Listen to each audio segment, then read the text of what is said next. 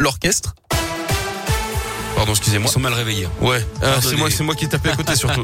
euh, voici les à 6h30 avec Greg Delsol. Et à la une, dans un peu plus de trois semaines maintenant, c'est le premier tour de l'élection présidentielle. Radio Scoop vous emmène à la rencontre des électeurs.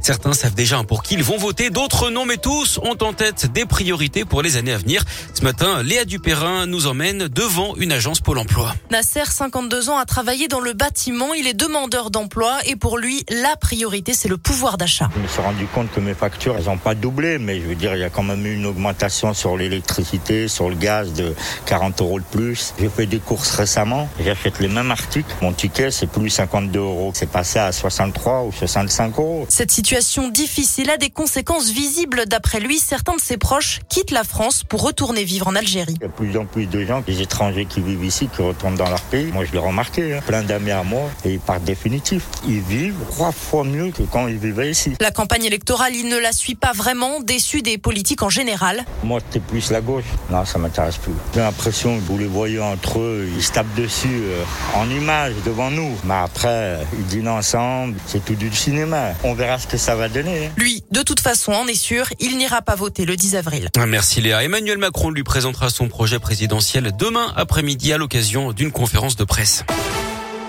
La situation en Ukraine, 20 000 personnes ont pu être évacuées de la ville de Mariupol, assiégée par les forces russes via un couloir humanitaire hier. La situation devient critique hein, dans cette ville du sud. Les habitants manquent d'eau et de nourriture.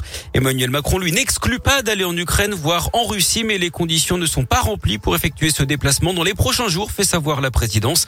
Il ira quand il pourra espérer des résultats utiles et tangibles, ce qui n'est pas le cas actuellement. En attendant, le gouvernement dévoile lui son plan de résilience aujourd'hui pour contrer la hausse des prix. Pas de quoi qu'il en hein, comme pendant le Covid, mais des mesures à cibler pour les entreprises et les filières les plus touchées. Un incendie mortel en Orisère. Cette nuit, le feu a pris vers 3h50 sur la toiture d'un pavillon à la chapelle de la Tour, tout près de la Tour du Pin.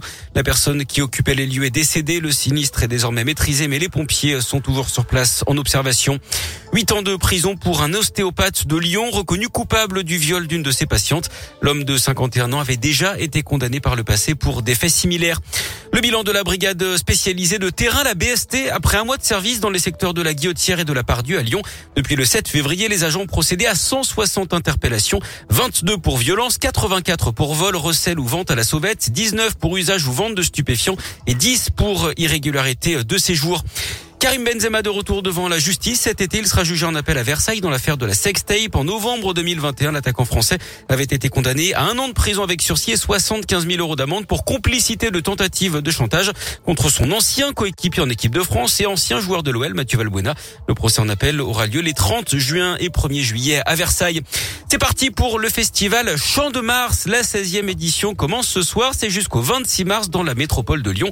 Au programme cette année, Iseult, Ours, MPL, Olympe de The Voice et bien d'autres.